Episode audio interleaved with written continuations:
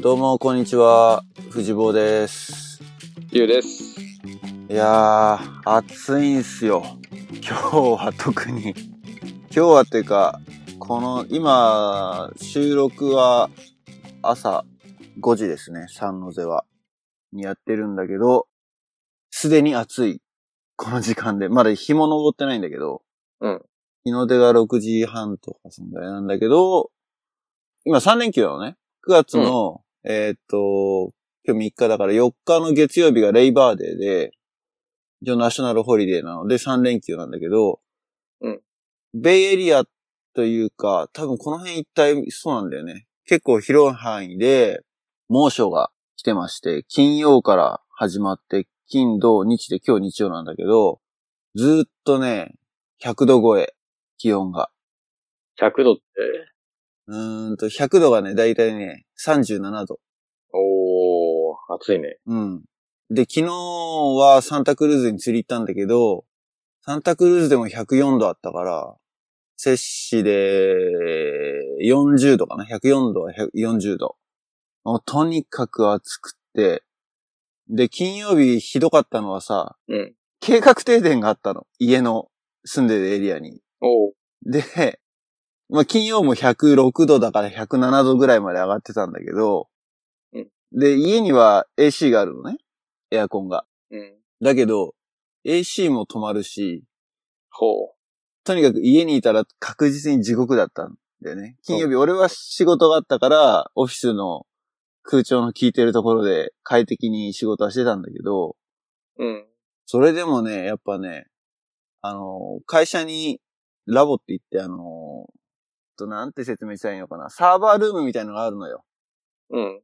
で、そこには、会社の、まあ俺もそうなんだけど、エンジニアとかが使ってる自分の機器があるのね。会社の製品が。うんで、それを使ってテストとかするんだけど、うんそれをみんな突っ込んでる部屋があるわけよ、サーバールームが。だから、サーバールームって聞くと、その、クーラーガンガンっていうイメージでしょうん。確かにクーラーガンガンなんだけど、うん。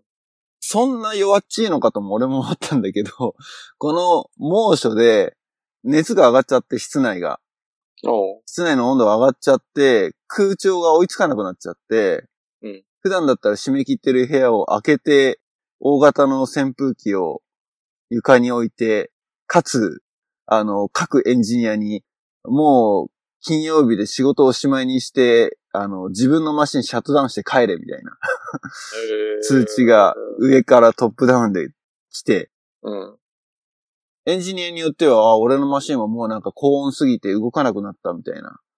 あのーそ誤動作し始めたみたいなこと言ってるやつもいたし、俺のは大丈夫だったんだけど、う。うん。そうそう。で、ちょこちょこ自分の機器の温度とかチェックしてたんだけど、それでも136とかだったかな。おー。 136って何度だえー、だから50超えてんだよね。55度ぐらいかな。 7.7ぐらい。うん。なもんで、そう、会社でも金曜日からだからそんな状態で暑かったし、昨日土曜は釣りに行って、海側だから、もうちょっと気温下がるかなって思ったの。うん。住んでるところは、あの、谷だからさ、うん。盆地みたいな感じで一番暑いところなのね。こういう状況になると。うんうんだから、まあ、秘書も兼ねて、バレーの外に出て、海のあるサンタクルーズって街行ったんだけど、それでも、やっぱ40度あって、うん。おー。辛かった。な、日の翌朝なわけよ、今の収録がね。なるほど。で、例によってあのガラージで、車の中でやってるんだけど、もう蒸し風呂状態だね。なるほど。昨日の熱が全然逃げ切ってないの、ガラージから。危ない。熱中症に気をつけないと。そう、 熱中症に気をつけないといけない。水分補給しながらの、あの、収録なんだけど、うん毎年なんだけどね、この9月の前半によくインディアンサマーなんて言ったりするんだけど、うん8月って言うと結構もうね、秋みたいな空気になるのよ。おー。気温も下がって、風もなんか涼しくなって、うんだけど9月にまた1回だけドカーンと暑くなるのがあって、うんで、まあ本格的に秋になるみたいな。あじゃあ異常気象じゃないんだ。異常気象、うん毎年一応そんな感じではあるんだけどね。うん。でも結構その100度超えってのはなかなかないから、暑くなるって言っても。おーうん。確かに100ってすごいね。37、8度でしょ。 37、7度。そうだよね。その、歌詞、摂氏が 違うから、感覚がちょっとね、ピンとこないかもしれないけど。うんそう。体温計なんかは、100度超えたらやばいってなるのね。うん37度だから。だいたい。 37度ね。うん。 38度ぐらいだから。そう、38度で100、風邪ひいて100度出たらやばいっていう一つのラインだかうら。ん。まあ、それを優に超えて、100ってのは、すごいなとも思うんだけど、俺がでも、ネブラスカに、その、ホームステイで行ってた時うんもう中西部の内陸じゃないうん普通になんかウェザーフォーキャストで、90、100って数字は見てた気がするんだよね。おニュージャージーだっけ ?U は。あ、それは、スタッフで行ったのはニュージャージーうん、スタッフニュージャージー。ーで、オハイオか。おはよう。参加者がオハイオ。オハイオも結構暑いの夏。暑かったいやーでもそんな、なんていうかな。暑すぎてびっくりみたいな記憶はないね。ああ。うん。いや、ネブラスカはね、やっぱ外出るのも躊躇するぐらい確かに暑かったのはあるよ。おーうん。まあそんな感じで、もう夏休みも終わって学校は始まってるんだけど、とにかくこの暑さがちょうど連休中にぶち当たったっていうね。お学校が始まる火曜日から急に気温がドロップする。ーあ、そ予報。うん。うなんだ。大体何四五日なのうん、まあそうだね。例年そう、四五日とか、まあ一週間も続かない。うん。いきなり今回みたいにドーンって跳ね上がるって感じよりは、まあ少しずつ上がってって、この辺がピークで少しずつまた気温が下がっていくみたいなうん。のがちょうど一週間ぐらいかけてある感じかな。なわけで、なんかしょっぱなでこんな長く話しちゃったけど、えー、今9月に収録をしてるので、前回のあの、ポートランド、港の出たエピソードの後なんだよね。うん。で、収録あれ実は7月の下旬なんでポートランド行ったのが。うん。 1ヶ月以上空いてんだよね、収録がね。おすごい久しぶりなんだけど。ポートランドで収録した時は、うんと、まあ、旅行自体はど金土日で行ったんだけど、金曜の夜にサンノジェ出てポートランド入って、そう、収録は土曜の夜だったから、一通りポートランド市内の観光はね、した後だったんだけど、ポートランドのことについてあんまりよくわかってない時だったから、エピソードの中でもそんなに話はしてないんだけど、今日ちょっとその、ポートランド旅行の話を軽くさせてもらうと、うんまあ、ファーマーズマーケットは一つの目的だったのね。港がいるから。うん。で、ファーマーズマーケットについてはそのエピソードで話した通りなんだけど、まずね、ポートランドっていう街が、すごいなんだろう。機能的だったのにびっくりさせられた。機能的機能的っていうのは、あの、観光客に優しかった。まあ、移動手段がまず一つ。おうーん。ウーバーを、まあ、空港着いたのが夜中だったから、ウーバー使って、んで、ホテルは Airbnb を使ったんだけど、うんもうウーバー使ったのその、夜中に Airb の宿に行く時だけ。うん。あとの観光してる2日間は、全部公共交通機関だけで賄えた。えー、あ、そうなんだ。うん。だからポートランド市内の交通がすごいよく発達してて、バスが、まあ普通に路線バスがあって、あとはマックスっていう、なんていうの路面電車兼電車なんだけど、うーんと、市内は路面電車として走ってるんだけど、市外に出て、それこそ、あの空港とかまで行ってくれるのね。おー空港と繋がってたりとかするんだけど、それとかも普通に、まあ別に電車が、車体が変わるわけじゃないんだけど、普通に線路を走ってくるうん。ような感じで。で、あともう一個、あ、ストリートカーがあるんだ。それとはまた別に。ストリートカーも市内だけは走ってる路面電車。うん。でそれが結構もう網の目のようには、その三つがね、走ってて、うんと一つの会社なのかな一応運営してるのが。うん。だから、うんと、1日パスみたいなのがあるのよ。うん。で、1日パスはたった5ドルなのおね。ーで、5ドルでだから1日中乗り放題で、もう最初にだからそれ買ってさ、うんで、エアビーの宿も、ちょっと市内から外れた郊外にあったから、まず最初にその、電車に乗ってうん、市内まで行って、で、結構あちこちぐるぐる、移動したいなって思ったら、ひょいって、路面電車乗ったりとか、バス乗ったりとかして、行けて、その旅行を計画してた時は、まあ、いろんな、あの、ウェブサイト見たりとか、ガイドブック的サイトを見たりとかしながら、計画を出してたんだけど、あ、この店はこっちにあって、この店はこっちにあって、結構これ移動しんどいなって思ってたんだけど、うん意外とね、行きたいとこ全部回れた。なので、ウーバーは、ほんと一回しか使わなくって。まあ、比較を対象としちゃいけないのかもしれないけど、サンフランシスコは規模的に、ポートランドよりもうちょっと大きい都市なんだけど、うんサンフランシスコは、多分観光客にとって、非常に交通はめんどくさいっていうか、うん。交通網自体は同じように網の目にあるのよ。バスもあって、ストリートカーもあって、ケーブルカーがあって、うん。電車は地下鉄がバートってのが走ってるんだけど、うん。あとは中長距離列車のカルトレインっていうのがサンノゼットサンフランシスコを結んでる電車があって、まあそれは多分市内観光では乗ることないんだけど、まあとにかくその、そんぐらいいろいろ公共交通機関はあるにもかかわらず、全部運営がバラバラの会社だから、おう。ほぼね、うん。だから共通パスみたいのもないし、ケーブルカーとかはまあ独自っちゃ独自でしょうがないかなと思うんだけど。うんなので、そう、サンフランシスコと比べたらもうかなりなんか俺はすげえポートランドって思った。うん。うん。で、見たところとしては、特別面白かったのは、えっ、と、まあお酒を特に日曜日はいろいろ飲み歩いてみたのね。うん。ミラトも言ってたけど、クラフトビールがまず有名というか盛んなのよ。地元の地ビーうんルを作ってるブリュワリーがすごいいっぱいあって、でもそれは真っ昼間からやってるっていうよりも夕方から結構オープンするところが多かったから、うん。んで、夜の飛行機で帰んなきゃいけなかったからさ、それはもう最後の最後に取っといたのね。うん。だから飯食いながら最後クラフトビールの店行って、で、そこでやっぱりサンプラーみたいのがあるんだよ。地ビールを、あれ何種類だったかな ?6 種類か。うん。 6杯来るのね。で、1杯がだいたい、どんぐらいだろう ?200ml ぐらいかな。うん。結構な量なんだよ。これがまた。それ6杯だから1.2リットルぐらい全部で。うんを飲みながら飯食ってってのを最後やってきたんだけど。うんそれとは別に、うんと、ウォッカ。へえ、おっか。ウォッカの、うんと、テイスティングルームってのがあって、街中に。うん。で、それはちょっと気になってたから行ってみたんだけど、うんと、オレゴン州内でディスティールしてるウォッカメーカーなのね。うん。なんて言ったディスティーラーって言ってたか彼らは。で、そのウォッカ、ほら、カクテルとか使うときって、ウォッカプラスジュースとかじゃん。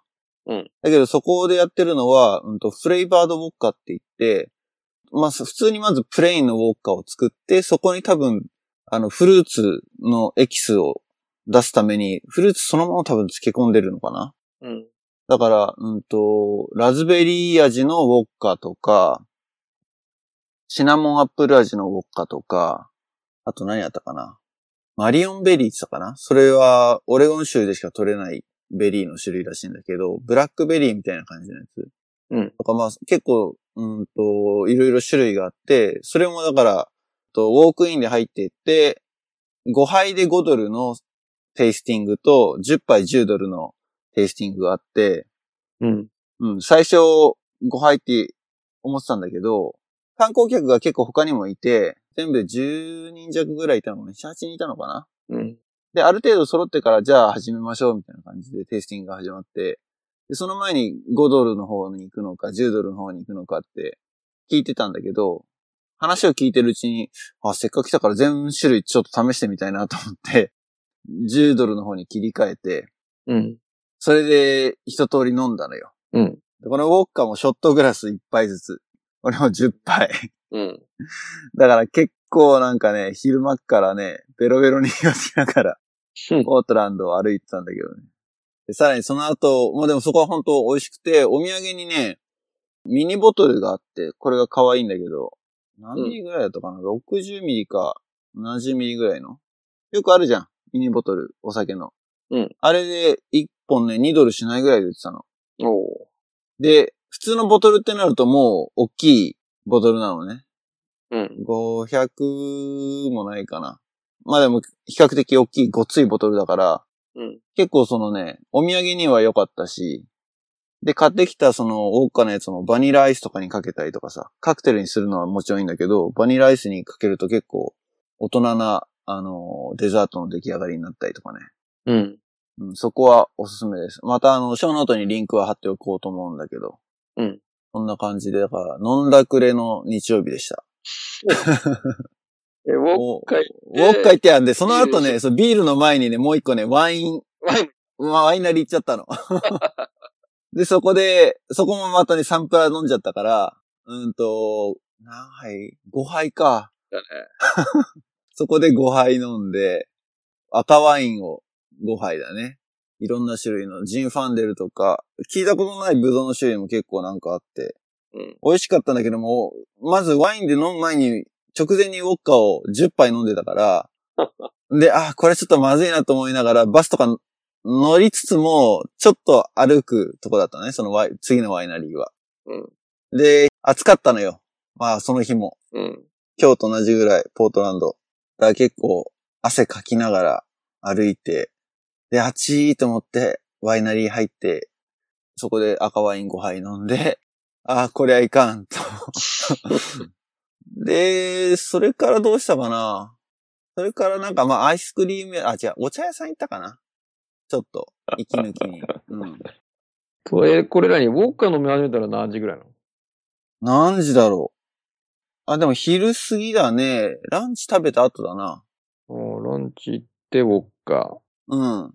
そう。で、ワイン行って、で、で、まあ街ブラブラして、途中でカフェに入って、うん。まあお茶屋さんがあったのよ。だかうん。らそこ入って、少し涼んで、うん。うん。まあ移動はね、そのさっき言ったバスとかライトレールだから、その路面電車だからうん。 涼しいんだけど、で、最後帰り際にクラフトビール、ダウンタウンにあるクラフトビール屋さん行って、もうその時はもうビールやめようかなって思ったで、カウンターに、結構混んでるお店でさ、カウンターに座って、で、隣のおっちゃんが、うん。あの、とも話したんだけど、ハードサイダーっていうのもあるのよ。またもう一つ、ポートランドでメジャーなもののお酒で。うん。で、ハードサイダーって、うんと、リンゴのお酒。多分ね、日本だとね、サイダーって言わないで、シードルって呼ばれてると思はいはいはい。う。で、それはだから、リンゴだけを使って、鋳造したうん。お酒で、それも飲みたかったんだけど、うん。ちょっとお腹いっぱいすぎて、 トライできなかったね。ハードサイダー屋さんもあったのよ。うん。ハードサイダーブリュワリーなのかなそこも行きたかった時間があったらね。だからお酒好きにはたまんないよね。ビール好きにもたまんないけど、ビールとリンペントでずっといろんなクラフトビール飲むっていうプランもあるし、俺みたいにワイン飲んで、ウォッカ飲んで、あとは、まあ、時間があればハードサイダー飲んでとか、うん。結構いろいろ楽しみ方はありましたね。うん。なるほど。まあ、それとは別にもう普通にね、街を結構いろいろ歩いて、うん、面白かったね。一人旅自体がすごい久しぶりだったからね。うん。それこそ大学生の時のバックパック。おー、懐かしいね。あ、それはちょっとあれかな。遡りすぎかもしれないけど。うん。社会人になってからもバックパックは行ったからね、俺も。ああ、そこ。そんなポートランドでした。なるほど。なので、あのー前回のエピソードの書ノートにもリンク貼ってたんだけど、のれん3っていうウェブサイトがあって、うん。で、そこは、うんと、ポートランドに住んでいる日本人が立ち上げてる、ポートランドの情報を発信するウうんェブサイト。ええで、そこは、最初ね、港にそれを紹介されたのよ。うん。で、ポートランドの、あの、もし旅行、観光を計画するんだったらこのサイトいいですよって言われて、うん。いろんな、なんだろう、まあ、カフェも有名なのね。うん。港は仕事をしたいって言ってた。うん。うん。カフェも街の至るところにあるし、ブリュワリーも街の至るところにあるし、うん。でそれとは別になんかいろいろ、まあ、観光を、なんだろうな。もう、あのサイト自体が観光ブックになってる感じうん。だけど、すごいよくできてて、うん。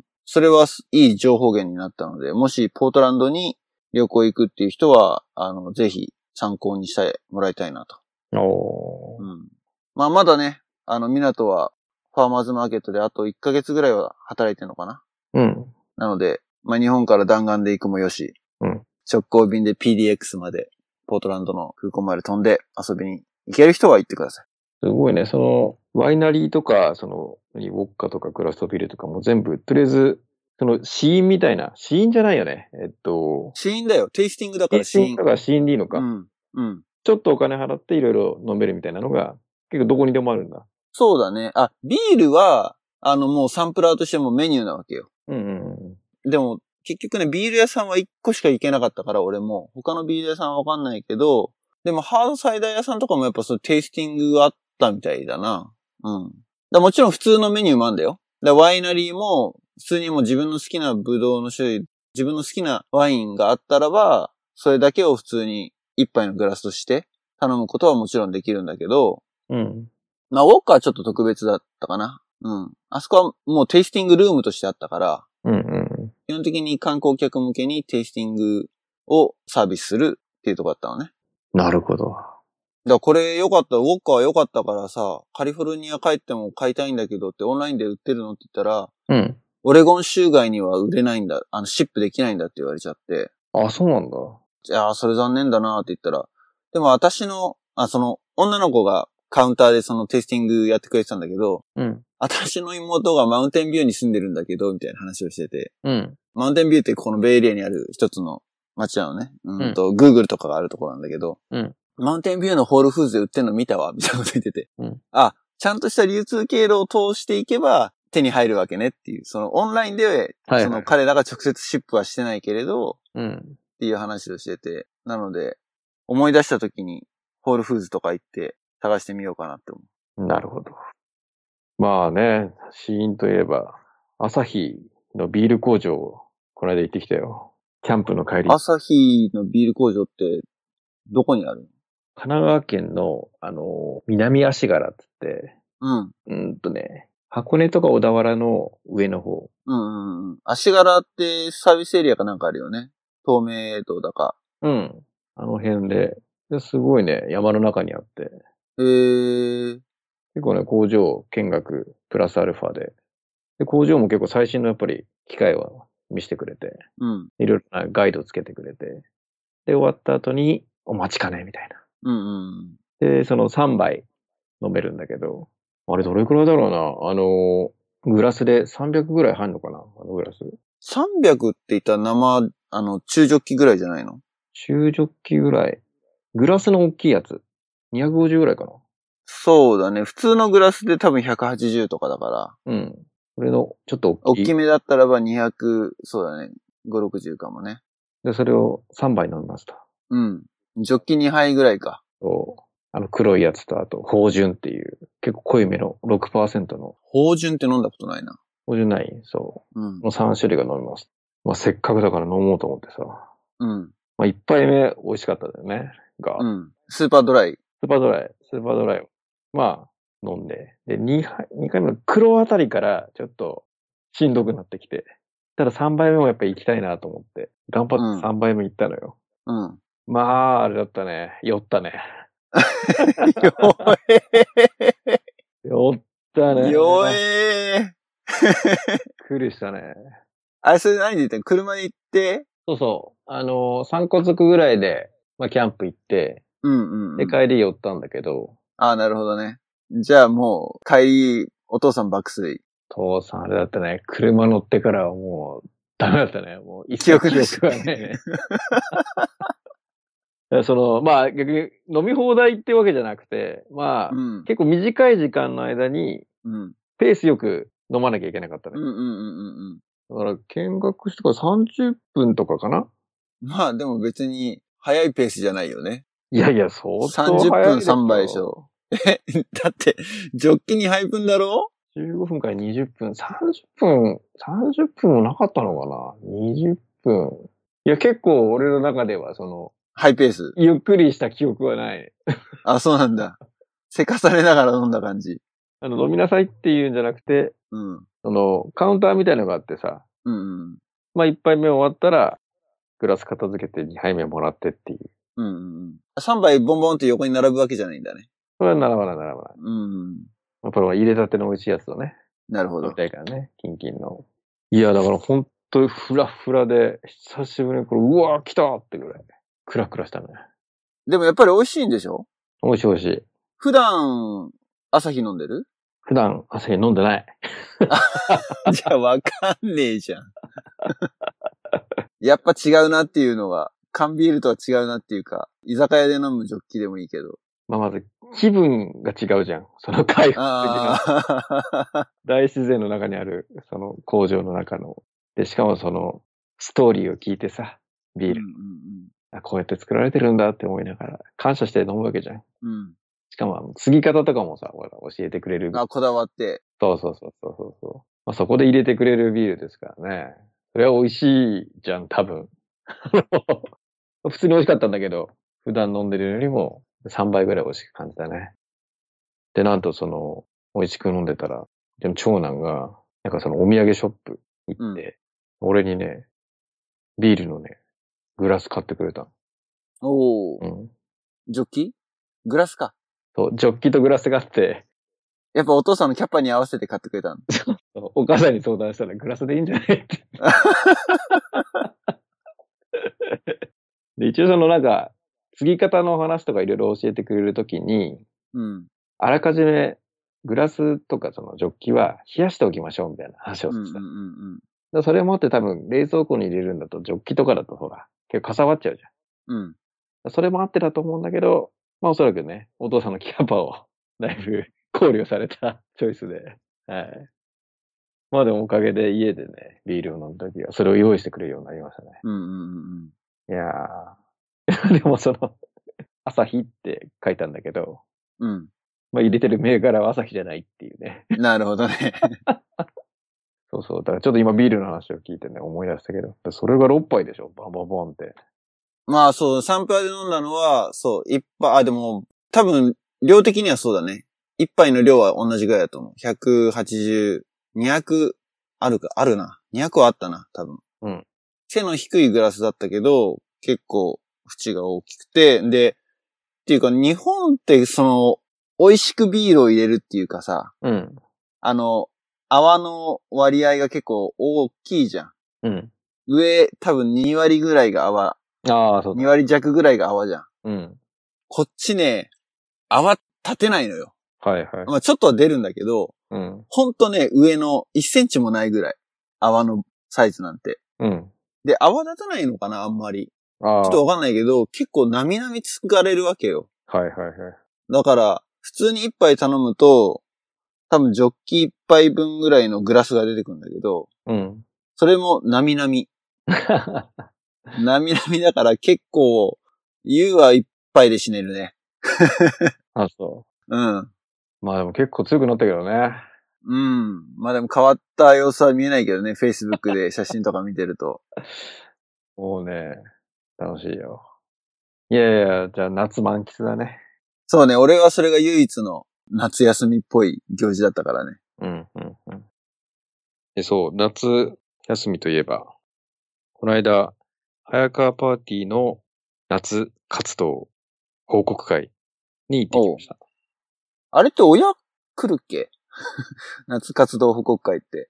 夏活動報告会はね、早川パーティーの場合は、親もウェルカムな感じで、あ、そうなんだ。うん、企画されてて。まあ、だから参加者の中心が、小学生とか、あと一部中学生、高校生、うん。大学生パラパラみたいな。うん。で、まあ一応その、キャンプ行きましたとか、ホームステイ行きましたとかっていう、各それぞれの子供たちの発表をして、うん。そこでその、自分はこういうことしましたみたいなのを言わせてっていう経験を積ませる場なんだよね。うんうんうん。で、一通りその、まあホームステイとかはさ、結構時間取りながら、その後にキャンプ参加しましたとか、うん。その後の地区合宿に参加しましたとか、うん。あとがワークショップみたいなのもあったかな。そういうので、参加した人にまあ手挙げて、こうでした、ああでしたってのをやらせる感じね。で、そう。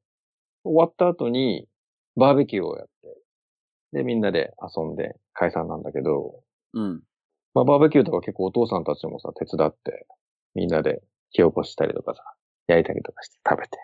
いいね。そパーティーでそれができるのは、う。うん。すごいな。いや、すごい。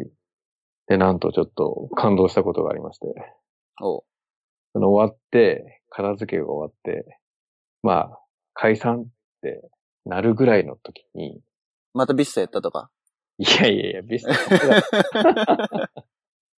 ビスタやんなかったんだけど、そのもう、まあ、あるラボコのお父さん。まあ、そこも子供さんにいて、で、まあ、お姉ちゃんと、あの、長男とっているんだけど、素晴らしくよくできた子たちでさ、大好きな子たちなんだけど、まあ、そのお父さんがやってきて、あのー、って言って、あ、なんだろうと思って、聞きましたよって言われて、え な何聞いたんだろうと思って、なんかう噂ん。聞いたのかなと思って、 うん。えー、な何ですかって聞いたら、あのー、インターネットラジオのやつ聞きましたよって言われて、あ、あ、ポッドキャスト。そう、ポッドキャスト、あ、聞いていただいたんですかいやー、あれね、とか言って、 スキャンダルじゃなかったの。さすがにだよね。全く同じことを思ってたんですよ、みたいな。まあ、多分その、早川パーティーの話をして、うん。その、ほら、上の子たちがね、下の子たちを見るっていうのは、とか、いろんな経験をさせる。それを、まあ、見守るみたいな、多分話したと思うんだけど、あの、パーティー合宿の話かそうなそうそうラボラウンド行って。そうそうそうそう。いや、本当にああいう、ね、私もずっとそういうことを思っていて、いや、素晴らしいな。しかもやっぱりこれ大人になってる後からじゃないと気づかないですよね。こういう良さって、みたいな話をすごいうんくれて、うん。やっぱりその、そういうところを親も理解していいなと思って入れてるんだと思って、いうんうん。やすごい嬉しかったよね。すごいな。パーティーの父兄がリスナーにいるってのは、 そう。全く予想外だね、でもね。そう、なんでね、結構早川先生もその回を聞いてくれた。あ、そうなんだ。うん。なるほど。先生も出てくださいよって言っうん。たら。一応オファーを出しといた。あ、なるほどね。なんですごいね。このまさかポッドキャストがそういう形で広がっていくとはと。うん。またまたその先生になんかこういうのやってる、ややりましたみたいなのを送るときに、うん。 2じゃなくて CC にいろんな、あの、多分お母さんたちの連絡もかわかんないけど、そのメールがついたのに、ぜ全員返信で俺送ってて、 うん。多分そのうちの多分お母さんが多分、あ、なんかこんなのやってるみたいよって言って多分お父さんにパスしたと思うんだよね。なるほど。だから、たまたまその先生が送った回のその、返信に書いたお母さんたちの家族はその存在を知ったと。だから全部、あの、パーティー全員に聞いてくださいって流したわけじゃなくて、あ、なるほど。あ、Facebook 経由じゃなくてなんだね。 SFK じゃないね。そうなの。だから結構いろいろやっぱり、広げると広がる、意図してやったわけじゃなくて、たまたまその全員、返信の中に入ってた多分ご家族が、それを聞いたと思うんだけど。いやー、なかなかね、皆さん聞いていただけるもんなんだなと。思って、でもすごい嬉しかったね。まあ、結構だからね、スポットで聞いてる人もちょこちょこいるよね。うん。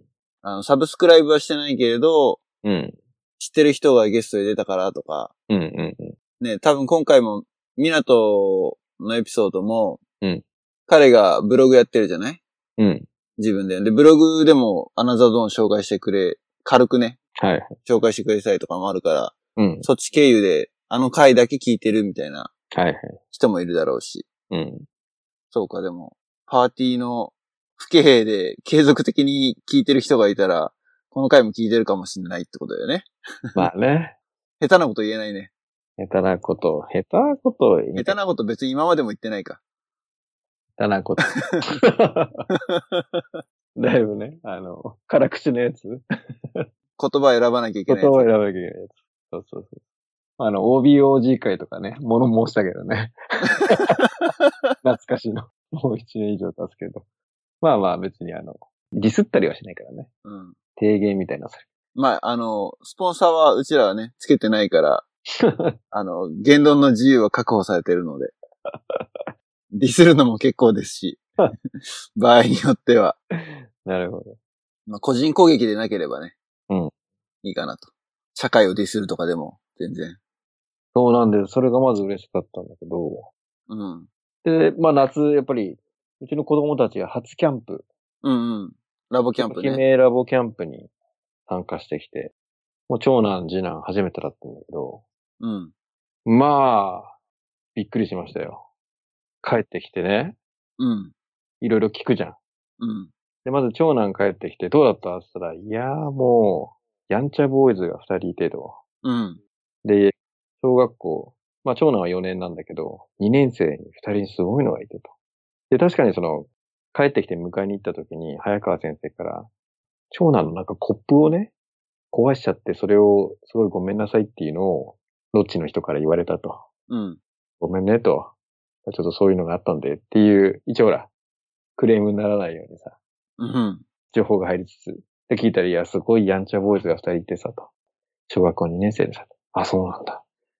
え、でもなんかその、すごい懐いてきて、実はあの、まあ、可愛がったじゃないけど、まあ、面倒見たみたいな話をして。うん。ええと思って。お兄さんになったな、みたいな話を聞いてたの。じゃあその後ちょうどあの、Facebook のさ、ロールに、いろいろその、夏の様子の流れてくるじゃん。うん。で、その中に、ラボキャンプ行って帰ってきました、みたいなのあるじゃん。うん。うん。で、 その中の、まあ、ちょうど神奈川で同じ同級生だったラボっ子の、うん。その、子からメッセージ来て、うん。一緒だったみたいだね、みたいな。あ、ロッジがそう。で、誰だろうと思って聞いたら、その、やんちゃボーイズの一人で。だいぶ大変だったみたいだね、みたいな話をしたんだけど。うん。そう、そのやんちゃボーイズの二人のうちの一人が、そのラボの同期、50年同会同期のお子さんだった。なるほど。すごいね、それ。すごいねって言って、いや、こんなことも起きんだねと思って、うん。びっくりした、その後に、この次男、うん。あの、まとめくんとか知らないかふーちゃんとか知ってるうん。知らないか知らない。俺らの3期上ぐらいなのかなスズメグとかもうちょっと上ぐらいの代かなまあ、ラボの OB、OG カップルがいるんだけど、うん。まあ、そこのね、お子さんたちも参加してて、その娘さんと次男が、ロッチ一緒だった。あ、同じロッジなんだ、ま た。姉妹ロッジとかじゃなく。同じロッチ。でそれもなんか連絡来て、次男の名刺を見つけたんだって。うん。で、これそうだよねって連絡来て、あ、そうだって。で、向こうはなんかその写真写るんですかなんか思ってて、いろいろ現像したらしいんだけど、うん。え、一緒だったんだ、つって。で、写真見せてって言ったら、あ、写ってたら共有してするよ。あ、まあ、ほとんど 写ってなかったんだけあ、そうなんだ。ど、あんまり接点なかったです。いや、でもね、その、ラボ、先輩夫婦のお子さんとも一緒で、うん。いやー、すごいなと。初、ラボキャンプで、長男、次男、それぞれが、お父さんの知り合いの子供たちと一緒だったっていう、 うん。なんと狭い。すごいね。びっくりしました。ね、キャンプだって、黒姫の場合はご飯まであるからね。そその中でまず班が一緒になる確率も、スケジュール的にね、う。うん。示し合わさないとなかなかないし。そう。で、さらにロッチが一緒って言ったら、確かにそれは奇跡だね。で、しかも、次男がね、売店行ったら、話しかけられたんだって。うん。あれ君って、あれだよねって言って。えうん、そうだけど、みたいあれだよね、じゃあわかんないんだけど。リスナー的には。な。そっか、あの、名前呼ばれて、うん、そうだよ。そしたら、あの、お父さんとお母さんと友達だよ、みたいな。で、誰かっていうと、そのテューター、のりこって言って、これも50年度から一緒なんだけど、うん。そのテューターで行ってて、で、まあ娘さんと一緒のロッチだったらしいんだけど、まだ子供ちっちゃいから。うん。で、売店でたまたま次男を見つけて声かけてくれたっていうね。うん。で、しかもそののりこが、早川先生と同じロッチだったっていう、あ、そうなんだ。コネクトするね。コネクトしまくってたね。なんか話してて、なんかそういえば、神奈川で、あれで、みたいな話になって、で、俺の話になって、すごい繋がってたみたいな。盛り上がってたうみたいな。ーん。もう、キャンプすごいね。キャンプマジックが。で、帰ってきてね。でもね、やっぱり子供たちも相当やっぱり楽しかったらしくて、キャンプ。うん。うん。ビスタもやったらしくてさ。もう、くんまらくんまらうるさいよ、ほ んと。また。なかなか、はい。ラボを満喫しましたよ。なるほ今ど。年の夏は。いや、これでもう夏も終わりですね。ひとまずは。もうひとまず夏は終わりです。そうそう、今日そういえば、まあ今朝収録してるけど、午後からなんか大学生向けのキャリアフォーラムみたいな。うキャんリ。アフォーラムじゃないのかな俺もちょっとあんま詳しく、 今日行くのに詳しく分かってないんだけど。うん。うん、そこで、あの、現役の大学生と交わる接点があって、うん。うん、何を話すのかな。うん、基本的にシリコンバレーに今来てる大学生っていうか、留学とかで来てるんじゃなくて、本当にその、この目的で組まれたツアうん。ーで来てる大学生なんだよね。ここ一週間ぐらいここにいるのかな、ベイエリアに。で、いろんな企業訪問したりとか、うん。その企業の人から話を聞いたりとか、年齢もい1年生から4年生、4年生いるのかなわかんないけど。まあ、バラバラらしいんだけど、その中で、まあちょっとあの、ある人の縁で、あの、藤田さん、あの、パネラーじゃないんだよね。パネルディスカッションじゃなくてテーブルディスカッションなのかなうん。何グループかに分かれて、そこに社会人が一人ずつ入ってって、いろいろ、あの、聞きたいことを聞くみたいな、そういうセッションがあるので、そこで話をしてくれっていうふうに、のがあって、行くんだけど、うん。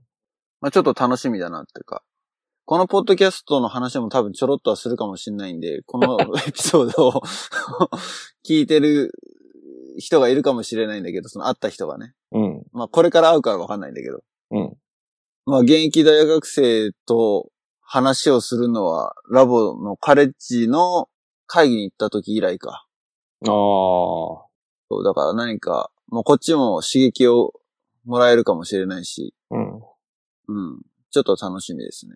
おうじゃあ、次回のポッドキャストで。うん、うん。話せるかな わかんない。ちょっとそれは。うん。その参加するにあたって、ちょっとプロフィールみたいなのを紹介するシートを埋めてくれっていうふうに来たのね。うん。で、そこで、久々だよね、そういうのを受け取って、日本語で回答するっていうこと自体が。ああ、日本語、そっか。そうそうそう。あの、でも主催してるのも日本の会社で、うん。うん、LA に拠点があるのかな。うんん。で、今回は特にだから学生もテック系重視で来てるのよね。シリコンバレーをターゲットにして来てるうん。学生だからってのもある。うんあでもその、頼まれたフォームの中に、趣味っていう欄があって、うん。 久々にこれ見たなっていうか、ご趣味は何ですかって聞かれることないじゃん、まず。で、その中でまあ、バスケットボール、マラソンとか書いた後に、あ、ポッドキャストって書いてある。普通聞く方だと思うけどね。そう、聞く方だと思うけど、 聞く方じゃなく、あの、話す方ね。もう趣味として書けるぐらいになったんだな、みたいな。特技じゃん、特技は。 特技、パーソナリティ。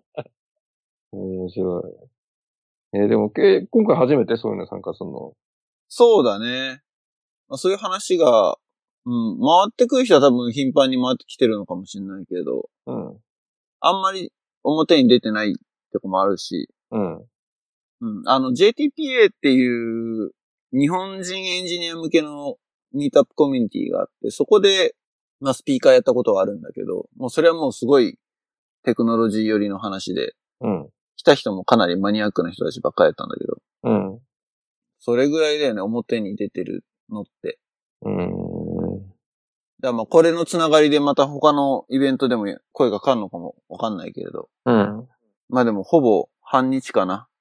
お昼からランチ食べながらから始まって、夕方5時ぐらいまでらしいので、こんなに何も準備してなくていいのかなっていうのがちょっと不安っちゃ不安だけどうん、行き当たりばったりで話しちゃって。完全にプライベートなつながりできて、ボランティアで出るみたいな感じなのあ、そう、俺は出るのはボランティア。そう。うん。こっちで働いてるうん。あの、駐在とかもいるのかなわかんないけど。働いてるエンジニアの人を紹介してくれみたいなのを、俺の知り合いの人が、誰かから、その会社から頼まれたのかなうん。で、その人がハブになって、いろんな人にちょっと声かけて、そのうちの一人で、藤田さんちょっとやりませんかみたいな感じで来たんだけど。ええ面白いね。別にその、自社にスカウトしろとかそういう話じゃないでしょあ、じゃないじゃないじゃないじゃない。シリコンバレーに来るのも初めての学生で、うん。で、この辺の企業を見て回って、シリコンバレーってどういうところっていうのもあるし、あと、多分キャリア系だから、学生の中には、その、留学をしてこっちで仕事をするにはどうしたらいいかとかって考えてる子もいるかもしれないし、うん。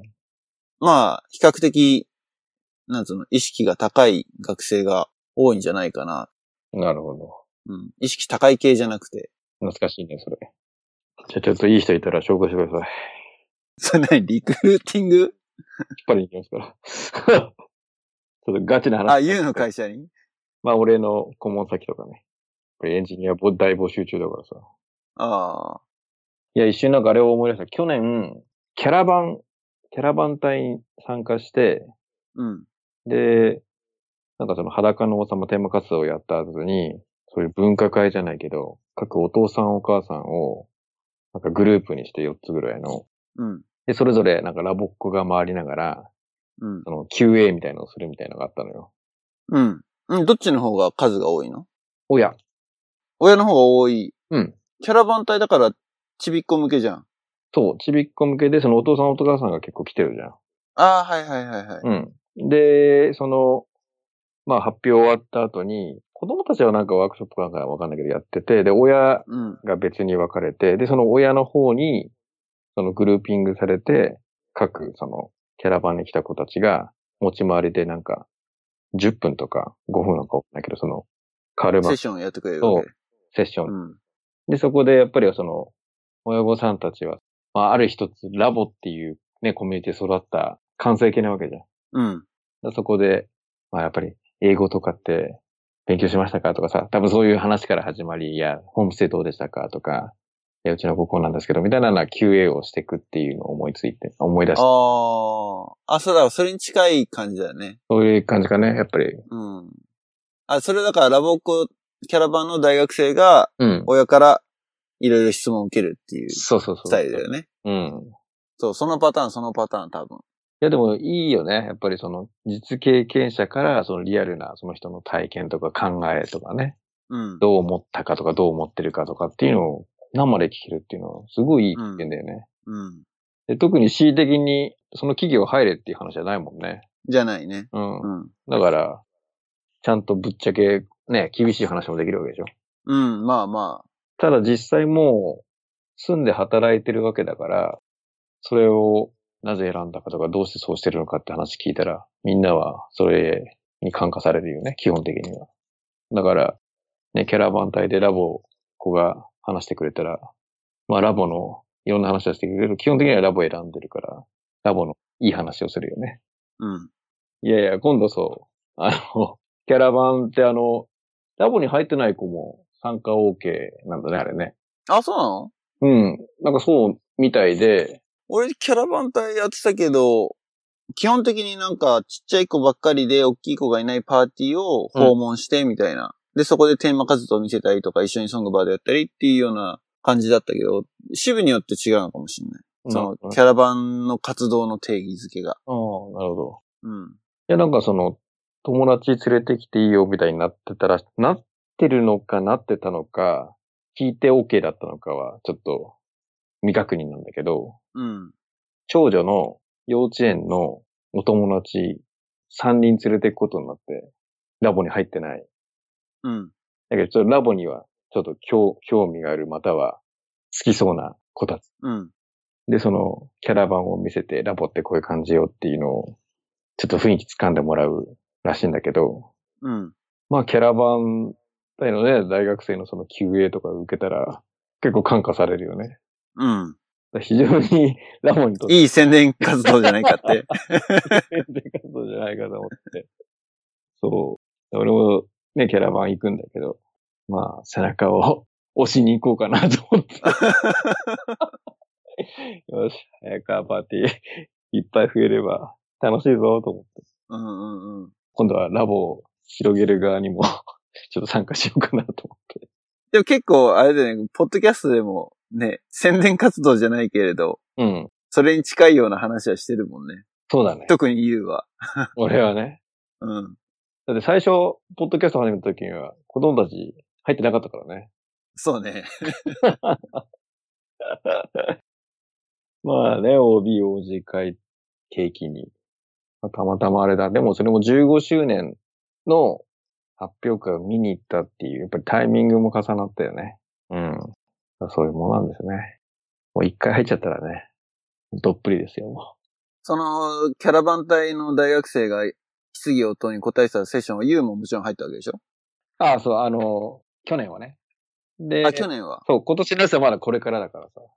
あ、なるほどね。そうそうそうそそれはでも、あなたがそれ入ったらさ、う。うん。どっち側の立場に回るのかっていうのは、なんか、不敬側かとしてさ、だって質問することはもうあんまなさそうじゃん。 なるほど。はい。なるほど。去年はね、どっち側のスタンスかって言ったら、比較的親寄りな気持ちで聞いてたけど、その、質問をするじゃん。いろんなうん。親御さんたち。まあなんかだんだんやっぱ答えたくなってる自分もいた から。すっげえ我慢したけど。 ただ、あの、逆に、みんなが、に聞いてほしいなっていう質問をした。あ、なるほどね。うん。あ、ステマ的なね。そう そう。いやそこまで、そこまでね、あれだったけど、うん。いやいや、まあ、ピュアな気持ちで、あの、自分も聞きたくて、まあみんなも聞きたいだろうなっていう。その辺はなんか、差異は感じたりした。その、自分が感じたことと、今の大学生が感じてることの違いっていうか、時を経て、ああ、いや、どっちかっていうとあれだよね、もう、個人の価値観の話だから、その、なんか、例えば、ね、他に部活とかさ、例えば大学入ったらね、バイトとかいろんな選択肢がある中で、なぜラボにしたのみたいな、そういう話。うーん。うん。だからそれは別にほら、あの、ラボを選んだから偉いとかではなく、まあなぜそれを選んで、で他の、ね、例えばカレッジとかコーチとかもあるよね、みたいな。その中で、このキャラバンどういう形で、みたいな質問だった。うんうんうんうん。うん。なるほどね。 うん。いや、なんでちょっと、さっきね、あの、就職のキャリアフォーラムの話から、なぜかキャラバンが思い出して、 キャラバン参加するんで。ちょっとそれも俺参加したらまたレポートするよ。おうそんな感じで、ですかね、番外編。うん。今日エピソードで話した、ポートランドのウォッカーのディスティーラーの話とかですね、えー、リンク、ショーノートに貼っておきますので、ぜひ、えー、ご覧ください。あと、えー、Facebook、Twitter やってますので、フォローよろしくお願いします。というとこですかね。はい。日が明けて、これからまた今日も暑くなる予定かな。予報は106度ってなったかな、また。 106。うん。41度。うわ摂氏でね41 40度超え。 40度超えですね。いっぱい水飲んでください。はい。じゃあまた次回のポッドキャストでお会いしましょう。皆さんごきげんよう。さよなら。さよなら。